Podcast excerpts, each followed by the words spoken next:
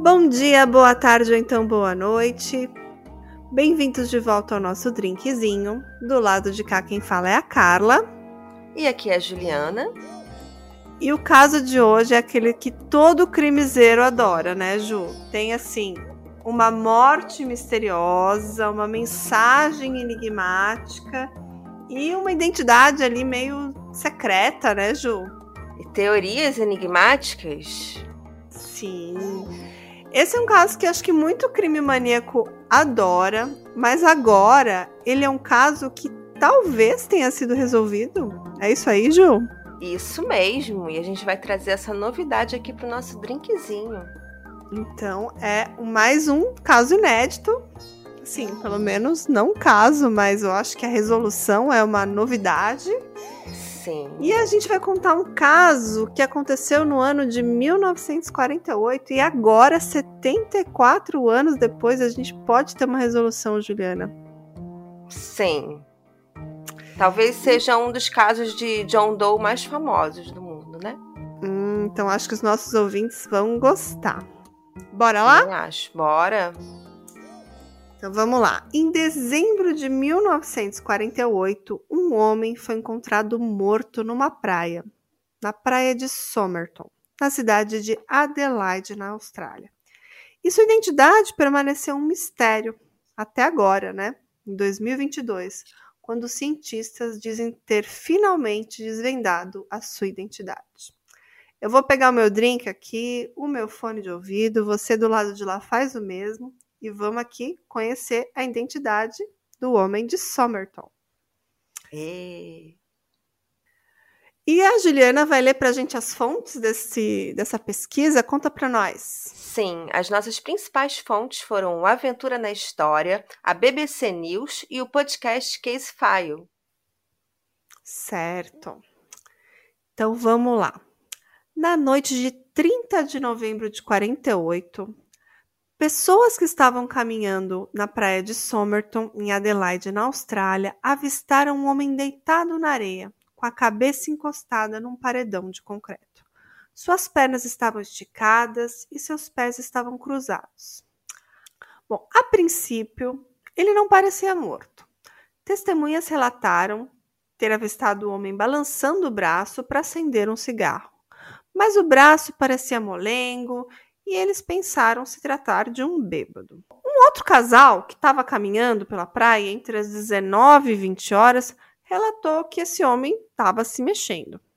Já um outro casal achou estranho que tinham mosquitos rondando o seu rosto e ele não reagia. Mas resolveram não interferir, pensando que o homem estava bêbado ou dormindo. E parecia plausível a hipótese de ser um homem bêbado, porque ele estava bem vestido e jamais alguém ali que fosse à praia. Era um homem que usava terno, uma camisa branca por baixo de uma camisa social clara, uma gravata vermelha e azul, calças marrons, meias e sapatos engraxados. Em sua calça havia uma costura feita com linha laranja. E todo esse look aí, todo esse outfit, definitivamente não combinava com a praia.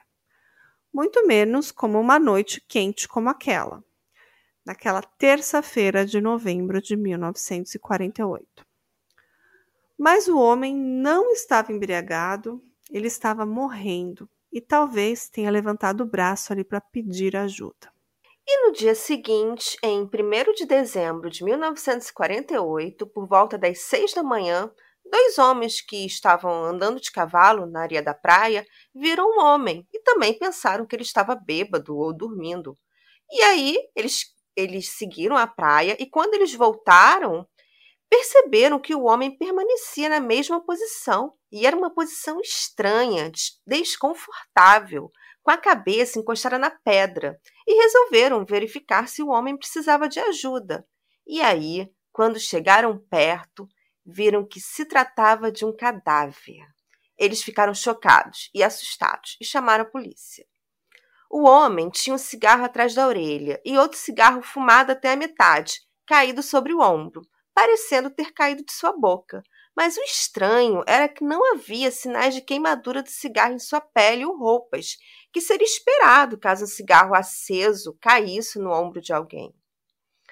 E em seus bolsos foram encontrados um pente de metal, que era de origem americana e não era vendido na Austrália, um pacote de chiclete, um maço de cigarro, um lenço e um pacote de fósforos, uma passagem de trem para Helen Beach e uma passagem de ônibus para North Glenelg. As duas passagens levavam a destinos próximos ao local em que ele foi encontrado na praia de Somerton.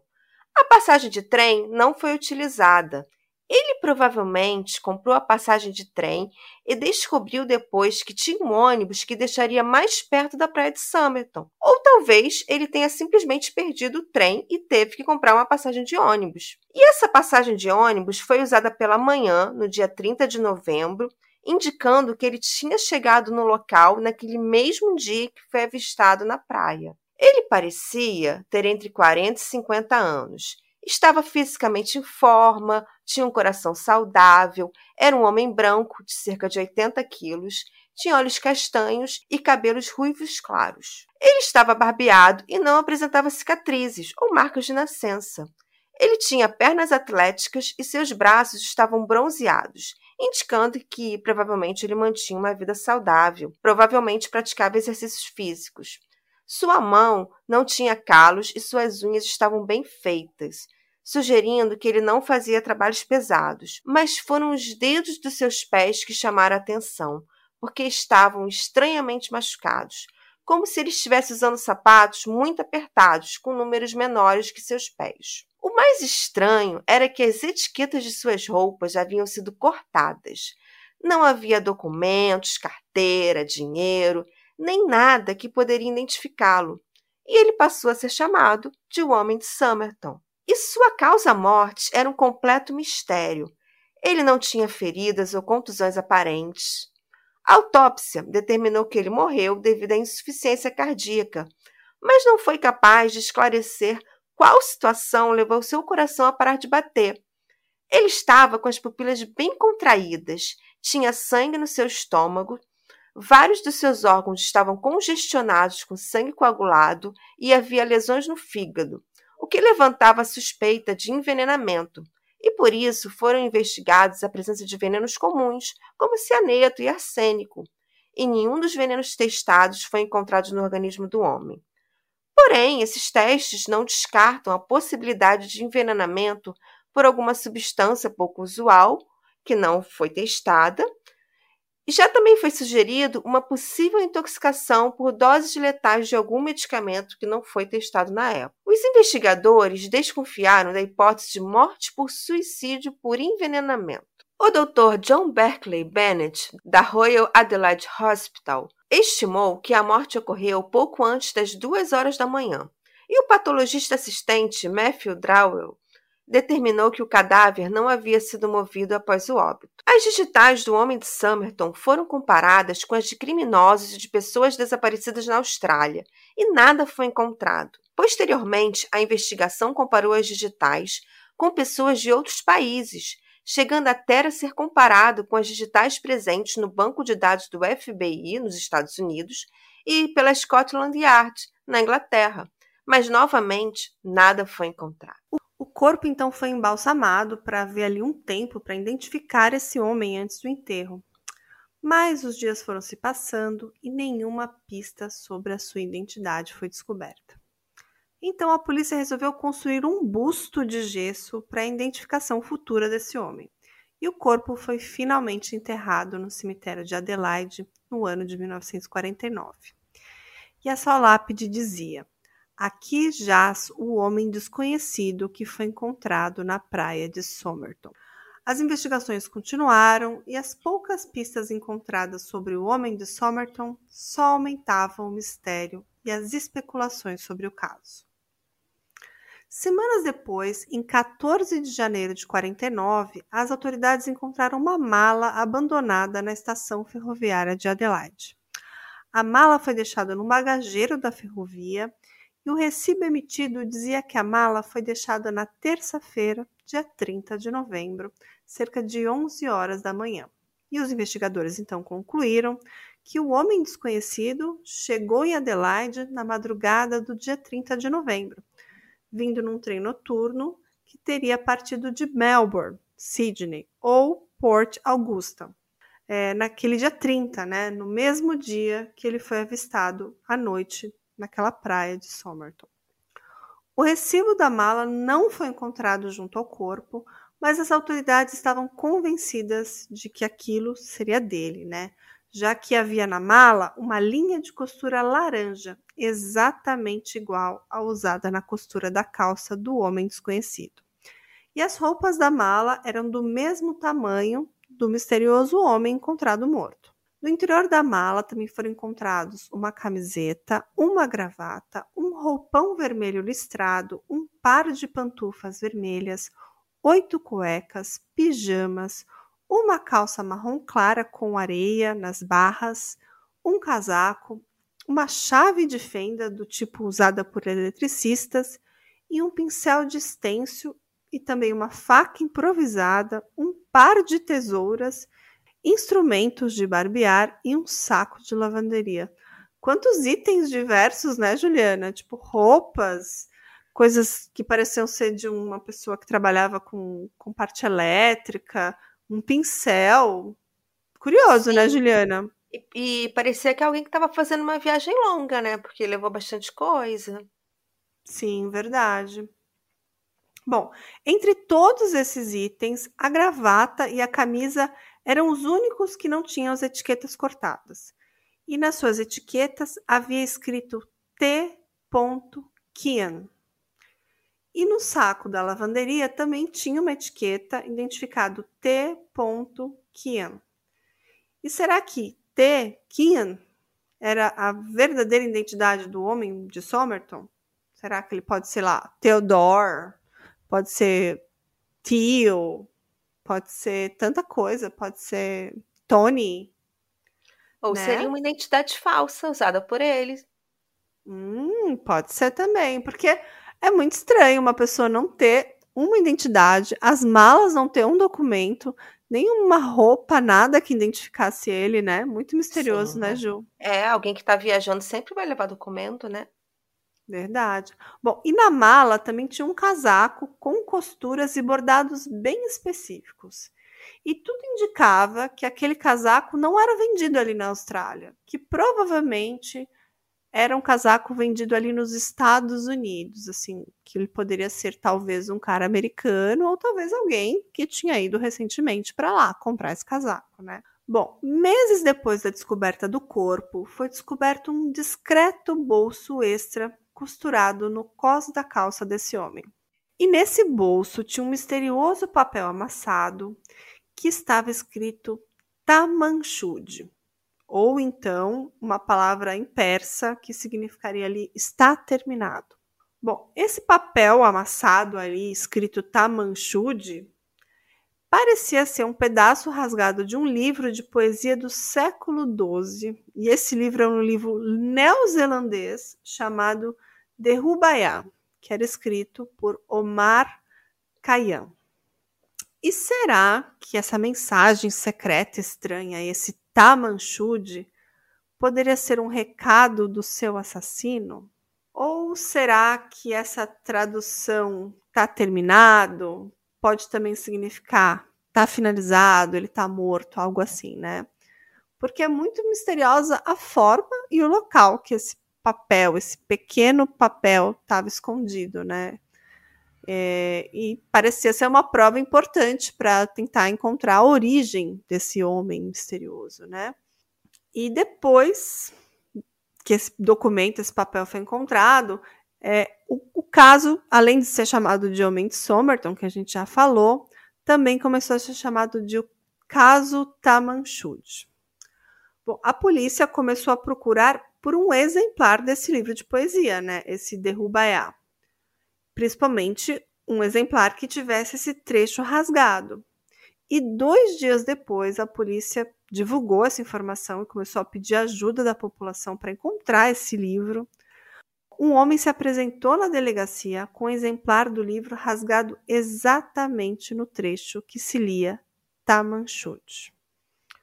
O homem contou que ele foi fazer um passeio na praia de Somerton. Ele deixou seu carro no estacionamento destrancado e, quando voltou, ele percebeu que alguém tinha jogado o livro dentro do seu carro, bem ali no estacionamento ali da praia de Somerton. E esse local também era muito próximo ao local onde o homem de Somerton foi encontrado. E a data também era uma incrível coincidência que fez os investigadores concluírem que não se tratava de uma coincidência, claro. O livro foi encontrado no mesmo mês e ano que o corpo foi encontrado, então muito provavelmente se tratava do mesmo livro, o livro do Homem de Somerton com um trecho Tamanchud rasgado. E anos depois, um especialista em papel confirmou que aquele era realmente o mesmo exemplar que deu origem ao trecho rasgado que foi encontrado no bolso dele. E neste exemplar do livro, encontrado no estacionamento da praia de Somerton, a polícia identificou uma sequência de letras que parecia ser um código e números aleatórios que pareciam números de telefone. Um desses números de telefone foi identificado como pertencente à enfermeira Jessica Ellen Thomas. E ela morava a apenas 400 metros do local em que o homem de Somerton foi encontrado. Jéssica foi chamada e perguntaram a ela se ela conhecia o livro de poesia de Rubaiyat, e ela disse que esse era seu livro de poesia preferido. Porém, ela havia dado seu exemplar de presente a um homem chamado Alfred Boxall, um militar que ela havia conhecido quatro anos antes. Os investigadores pensaram: bingo, nosso homem provavelmente é Alfred Boxall.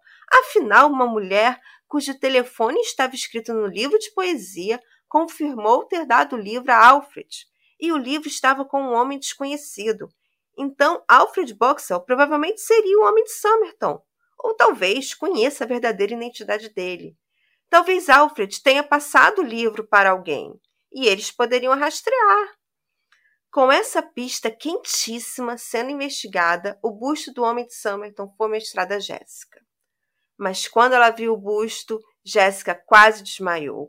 Ela se sentiu mal, estava visivelmente perturbada e evitou continuar olhando para o busto. E apesar dessa reação estranha, que fazia parecer que ela conhecia o homem, ela disse exatamente o contrário. Jéssica falou que nunca viu o homem do busto, que esse não era Alfred Boxall, o homem a quem ela tinha dado o livro de poesia. E devido à reação corporal de Jéssica contradizer suas palavras, os investigadores acharam que ela estava escondendo algo e continuaram a procurar o Alfred Boxall. E surpreendentemente, Alfred foi encontrado vivo.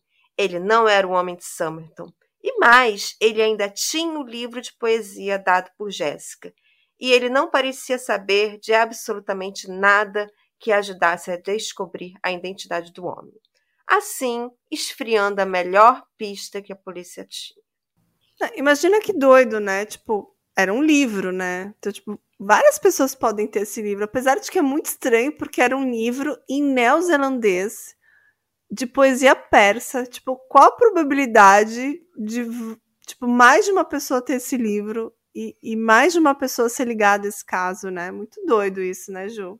Com certeza, muito, muito doido. E ela morava a 400 metros, 400 metros do local onde o corpo foi encontrado. É uma caminhada. E Ju, como que eles chegaram até o nome dessa Jéssica? Porque o número do telefone dela estava no livro.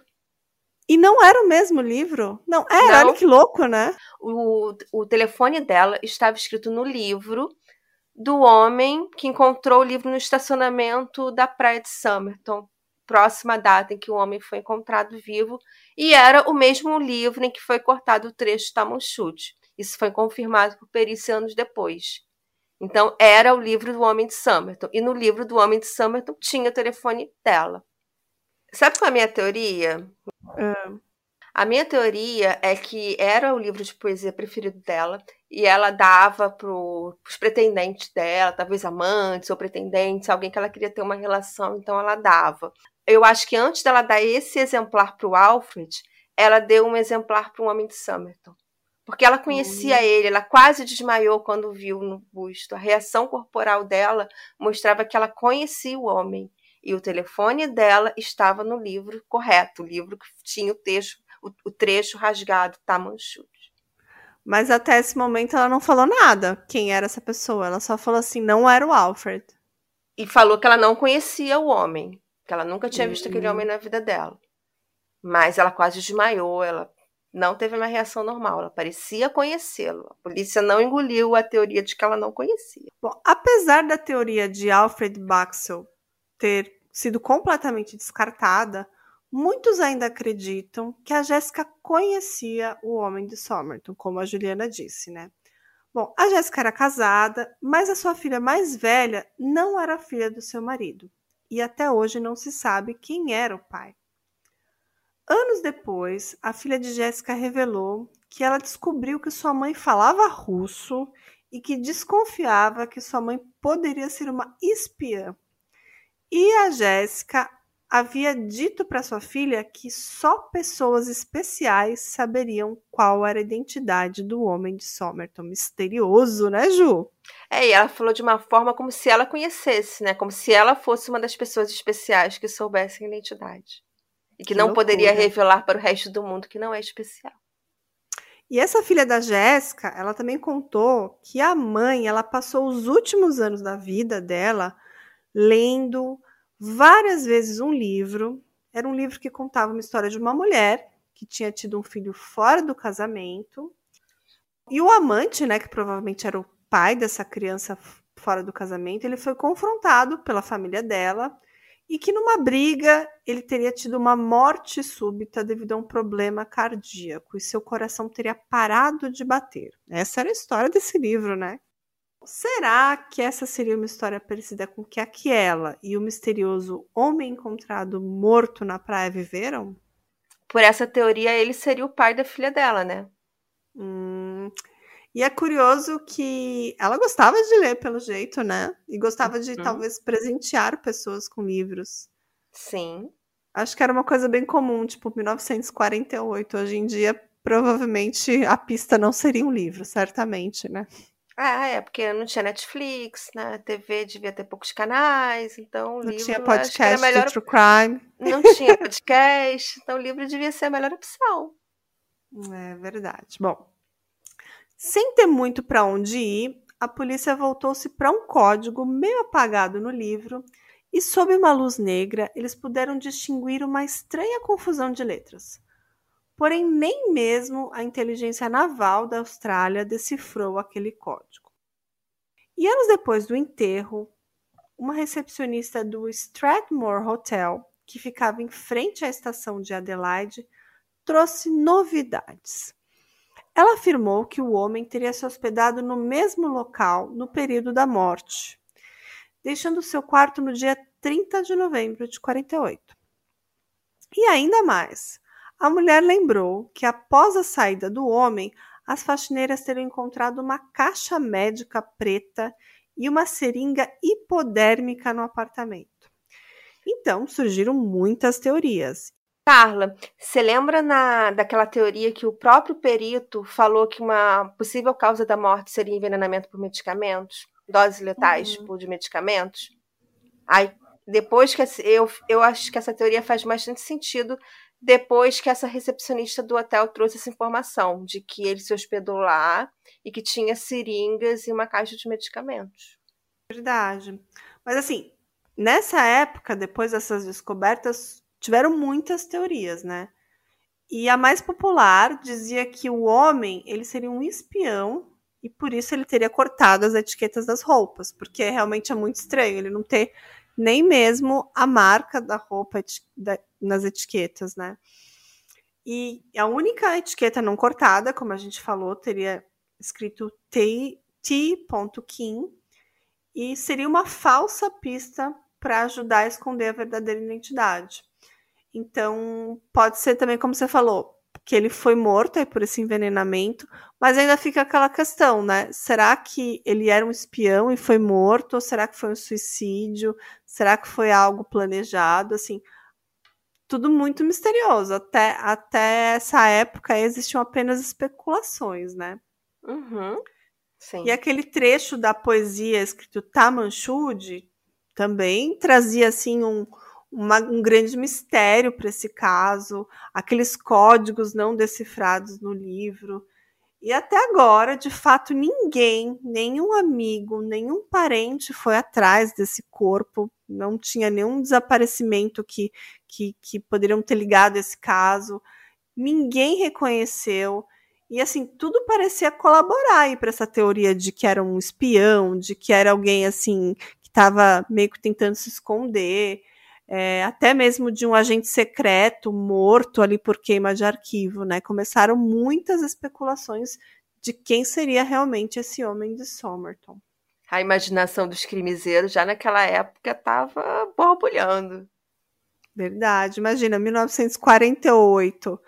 A galera devia ficar ali sentada na janela, fofocando, é, ou então ele sentado na praia ali de Somerton, final de tarde, só nas fofocas. Tipo, olha, você ficou sabendo que encontraram Sim. um corpo lá? Nossa, não tinha etiqueta, tinha umas mensagens misteriosas, devia ser o babado, né?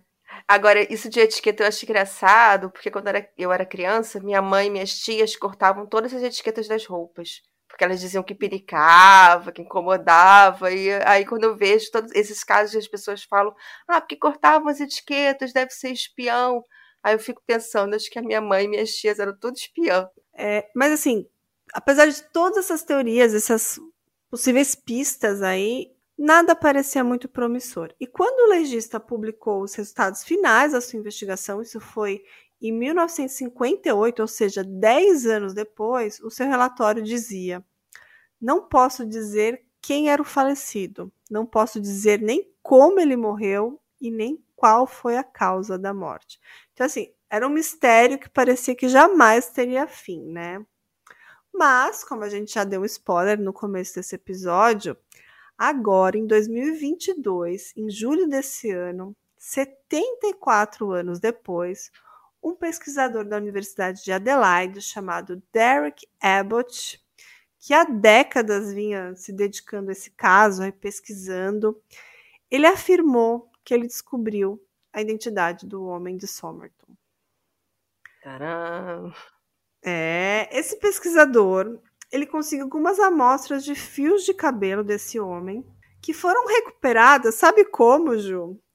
Como? Eles tinham feito aquele busto de gesso dele, que inclusive mostraram lá para Jéssica, e eles usaram cabelos do próprio homem de Somerton. Eles tiraram, para parecer um busto mais real, eles tiraram cabelos dele e colocaram nesse busto, assim. Acho que talvez eles nem pensaram que isso seria usado mais futuramente para um exame de DNA, né? É. Mas, bom, esse pesquisador, ele submeteu esses cabelos aos testes para obter o perfil de DNA. E esse perfil, então, foi usado para traçar uma árvore genealógica que envolveu mais de 4 mil indivíduos. E o homem de Somerton parece que foi finalmente identificado como o um engenheiro elétrico da cidade de Melbourne, chamado Carl Charles Webb. Então, um simples Ei. engenheiro elétrico. Aparentemente, nada de espião, nada de um cara misterioso, nada de alguém que estava ali tentando se esconder, né? Os pesquisadores começaram a ir atrás desse cara, né? Investigar ali registros públicos e informações desse Carl Werbe. E eles procuraram em cadernos eleitorais, arquivos policiais, documentos legais, tudo que eles tinham ali a seu dispor. Mas não encontraram nem mesmo uma fotografia para fazer uma correspondência visual. Mas o Derek Abbott, que é esse coordenador dessa pesquisa, ele diz que ele tem certeza, né? Ele diz que hoje ele tem a ciência e pode ter 99,99 ,99 de certeza que o Carl West é o homem de Somerton. Mas que sempre há a possibilidade de Carl ter mais um irmão que eles não saibam, que tenha sido adotado e que poderia ser o homem de Somerton já que os outros irmãos dele foram rastreados e não poderiam ser o, o homem desconhecido. Eles tiveram uma vida posterior à data que o corpo foi descoberto, tiveram uma certidão de óbito, então os outros irmãos foram descartados como possivelmente sendo homem. Mas o Cal, ele outros fatores que o cientista descobriu, que a gente vai contar aqui para vocês, também colaboram com a hipótese de que tenha sido ele. O Cal ele nasceu em 16 de novembro de 1905, no subúrbio de Melbourne. Ele era o mais novo de seis irmãos e teria 43 anos em 1948, o que confere com a idade estimada do homem de Somerton, que era entre 40 e 50 anos. Pouco se sabe sobre a infância de Cal, mas na vida adulta ele se casou com Dorothy Robertson, conhecida como Dorf Webb. O casal não teve filhos. Cal viveu e trabalhou como engenheiro elétrico em Melbourne. O último registro conhecido de Cal é, um, é em abril de 1947, quando se separou de Dorothy. Depois do divórcio, Dorothy se mudou para Butch, na Austrália do Sul, a 144 quilômetros de Adelaide, onde fica a praia de Somerton, que é o local que o corpo foi encontrado. Então, a partir dessa informação, passou-se a especular que Cal poderia estar indo atrás de sua ex-esposa, só que algo teria acontecido no caminho que teria causado a sua morte. Dorothy foi à polícia relatar que seu ex-marido não estaria pagando pensão e ela não sabia onde ele estava. Ela não conseguia fazer contato com ele, ele estava desaparecido. Cal não possuía um atestado de óbito e não foi possível obter informações sobre sua causa-morte. Mas outras informações super interessantes sobre Cal West também foram descobertas. Cal tinha um cunhado chamado Thomas Kim, que morava a 20 minutos da distância da casa de Cal. E o homem de Somerton tinha em sua mala uma gravata com uma etiqueta escrito T. Kim. O pesquisador acredita que o cunhado deu a gravata para Cal. Naquela época, era comum usar e até comprar roupas usadas. Então, não seria nada surpreendente que as roupas do cunhado tenham sido dadas ao Cal e, por isso, ele teria roupas com as etiquetas T.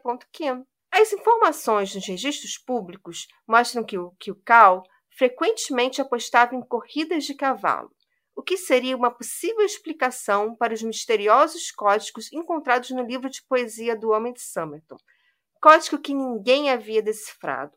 Eles poderiam corresponder a abreviações dos nomes dos cavalos de corrida. Também foi descoberto que, que Cal gostava de poesia e até escreveu alguns poemas, o, o que poderia justificar a presença das palavras Tamanchud. E Tamanchud, que significa estar terminado, poderia ter algo a ver com o sentimento de término do casamento de Cal e Dorothy. O casamento está terminado, o casamento está Tamanchud. Não, e tem outras coisas, né, Juliana? É, tem muita coisa que indica que realmente era o Carl West, é, mas o que me deixou aqui mais é, ligada é a história das ferramentas, né, de eletricista. E o Cal era o quê? Engenheiro elétrico, né, Ju? Sim. O que tinha na mala? Ferramentas de eletricista. E parece que um, um pincel, né?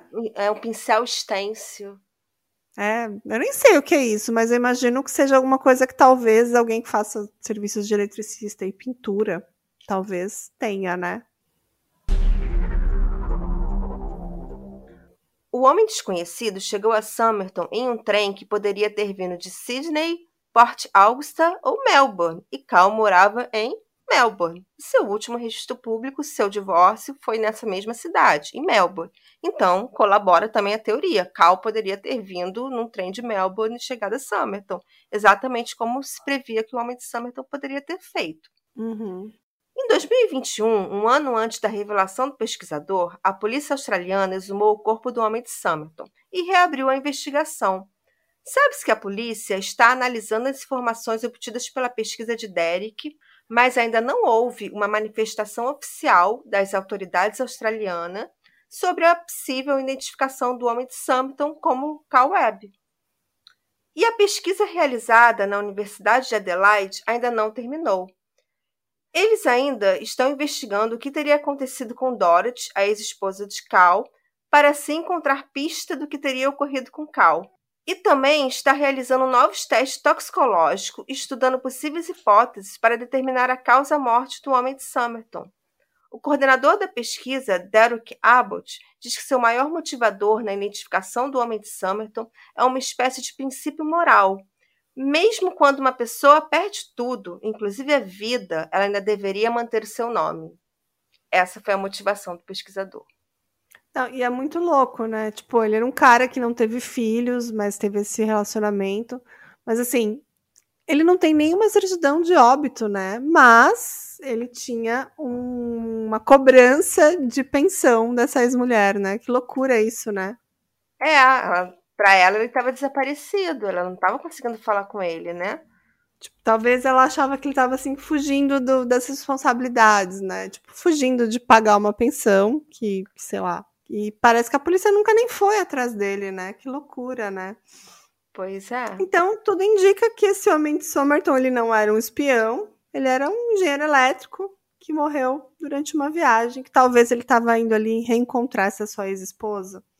Será que ele queria ali voltar, pedir um pedir perdão, que ele estava entristecido ali pela perda do seu amor? Ou até, será que ele cometeu suicídio, Juliana? Pode ser também, né? Muito estranha essa história de ter encontrado uma maleta com injeção, com. com o que, que era mesmo? Eram seringas hipodérmicas e alguns medicamentos que tinha na, numa maleta de medicamentos que ele deixou no hotel. Será que ele se é, suicidou será... por desilusão amorosa? Né, né? Será que ele se intoxicou? Será que ele foi envenenado? Será que ele se matou? Acho que, a, como, como o próprio legista falou, não tem uma causa da morte, né? Mas tem várias é. coisas, tinha sangue em vários órgãos. É, tipo, é bem estranho. Pode ser também que ele morreu de forma natural, né? Uhum. Agora, eu até olhei no mapa e a cidade em que, que a esposa dele estava morando, era Butch, ela não ficava tão pertinho. Ele teria que fazer mais umas horinhas de viagem. No entanto, a casa da Jéssica, aquela mulher que tinha um telefone no, de, escrito no livro, ficava só a 400 metros do local que ele, que ele foi encontrado, assim, é uma caminhada a pé. Então, será que a razão do divórcio de Dorothy Cal foi a Jéssica? Jéssica que morava tão pertinho do local em que ele foi encontrado e cujo telefone estava escrito no livro de poesia dele, Será que a Jéssica era amante de Cal e quando ele se divorciou e foi encontrar com sua amada, ela já estava casada com outro homem? E aí ele ficou tão decepcionado que se suicidou. O que, que você acha, Carla?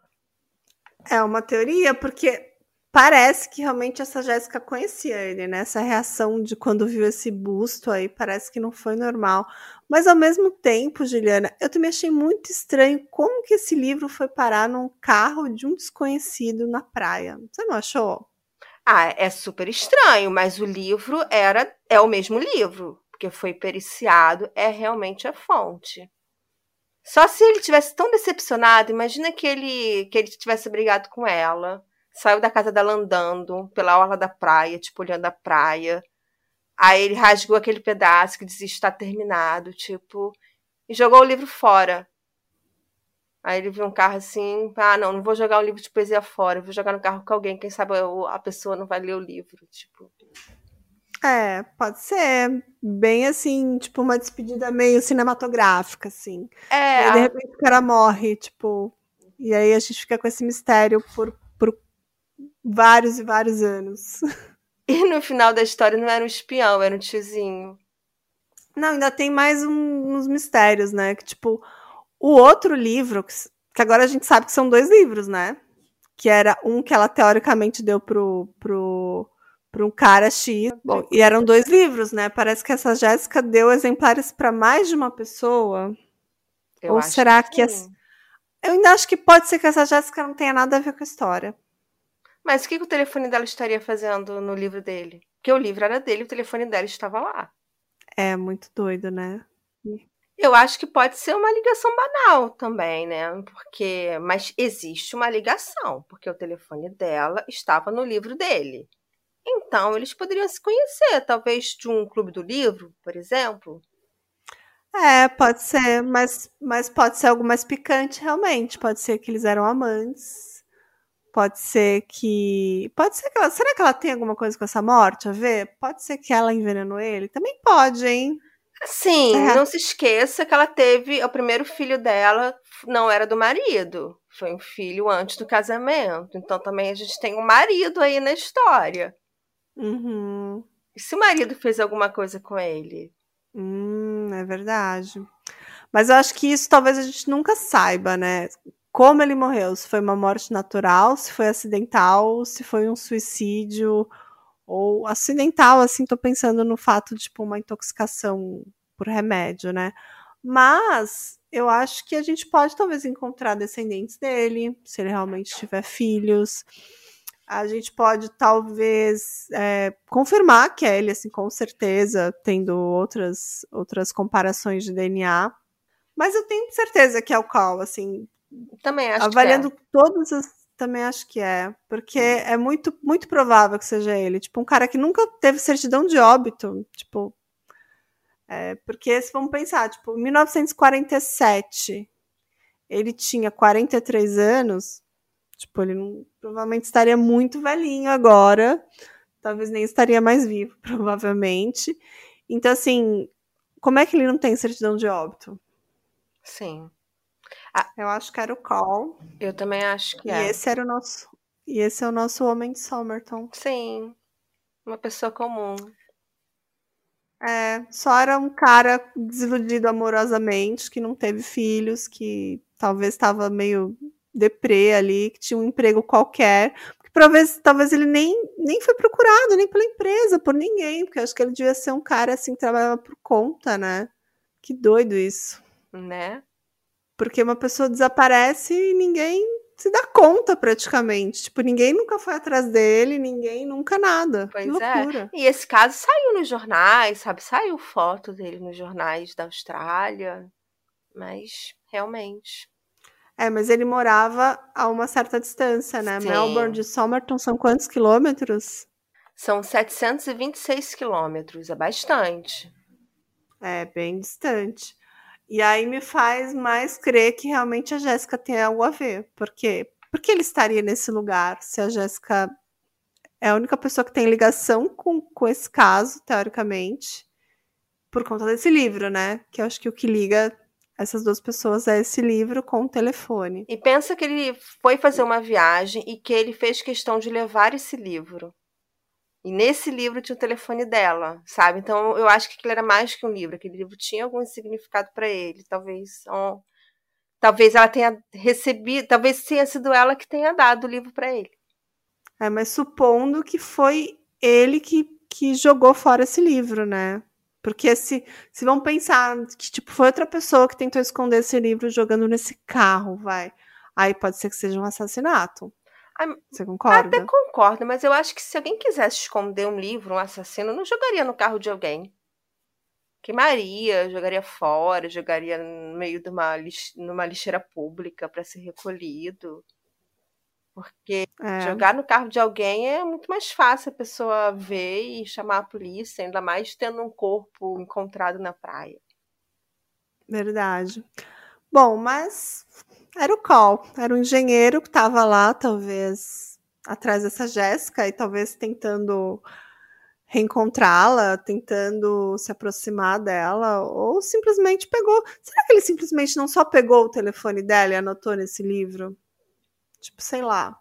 Ele encontrou ela num barzinho e falou: ah, essa mulher é simpática, vou pedir o número dela e anotou. Pode, pode ter sido, pode. mas é coincidência, assim, ter o nome dela, muito, tão, é, ela morar tão próximo do lugar onde ele foi encontrado morto.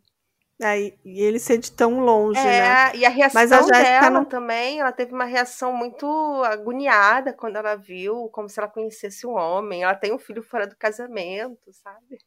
É, e ela deve ter sido muito pressionada, para falar a verdade, né? Se ela não falou até o dia da morte, não vai ser agora que a gente vai descobrir qual que é essa conexão, infelizmente, né? É, eu fiquei pensando também que, assim, era uma cidade pequena na época, então devia ter muita fofoca. Imagina para ela, uma mulher casada, com um filho, e falar para a cidade toda que ela tinha sido amante do homem encontrado morto e que seria o pai da filha dela, hum. entende? Então acho que ela guardaria esse segredo, porque na época seria um pouquinho constrangedor.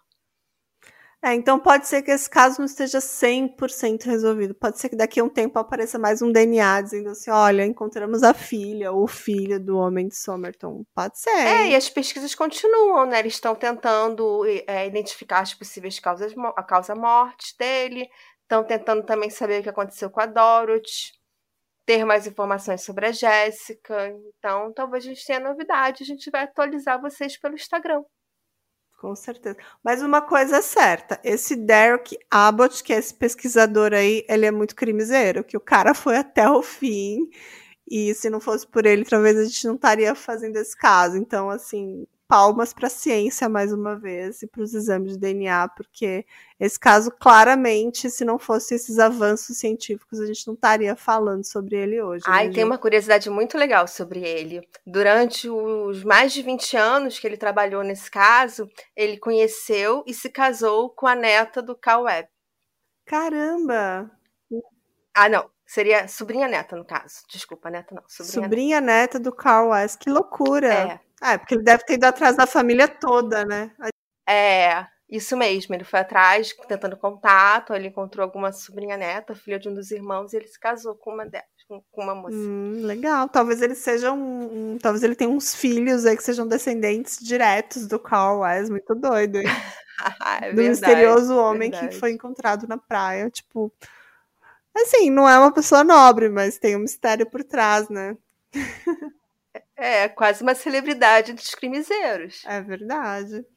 Amei esse caso, Ju. É um caso, assim, acho que muita gente conhece. Não é desconhecido, como a gente não. gosta de trazer, mas é um caso resolvido, com muita tecnologia e muita ciência. Adorei.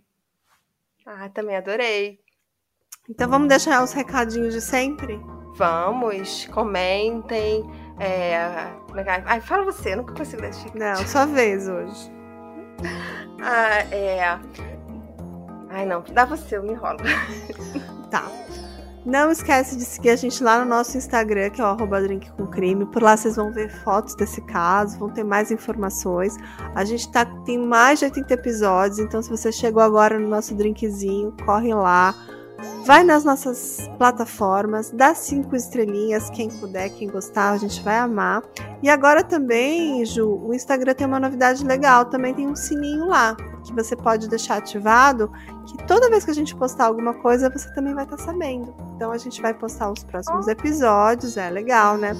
E a gente tem legal. episódio toda terça-feira, né? Sim, toda terça-feira. É, então... Um episódio bem legal para você. É isso aí, então ficamos por aqui e a gente se vê no próximo episódio. Um grande abraço, tchau! Tchau! Adorei, Ju. Isso. Depois a gente. Também.